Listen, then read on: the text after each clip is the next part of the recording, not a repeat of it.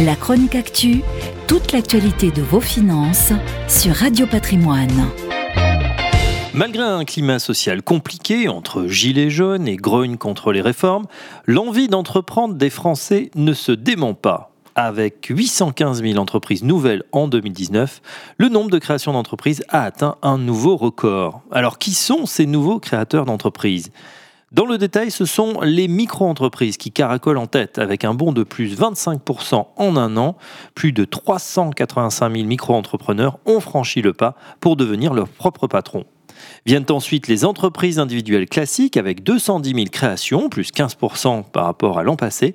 Et enfin, plus 218 000 sociétés SA, SAS, SARL. Grand pourvoyeur de nouveaux jobs, le secteur de la livraison à domicile reposant sur les plateformes de distribution de repas comme Deliveroo, Uber Eats ou encore Just Eat a représenté 100 000 nouvelles immatriculations l'an passé, un chiffre en hausse de 48% par rapport à 2018.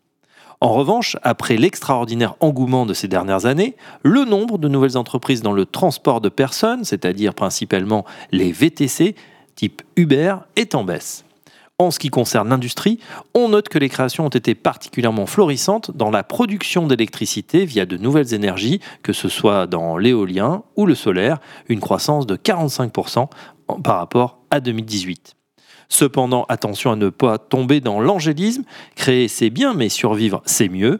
Trois ans après leur création, seul un gros tiers des micro-entreprises sont encore actives et le revenu moyen des micro-entrepreneurs actifs n'est que de 470 euros par mois en moyenne, selon l'INSEE.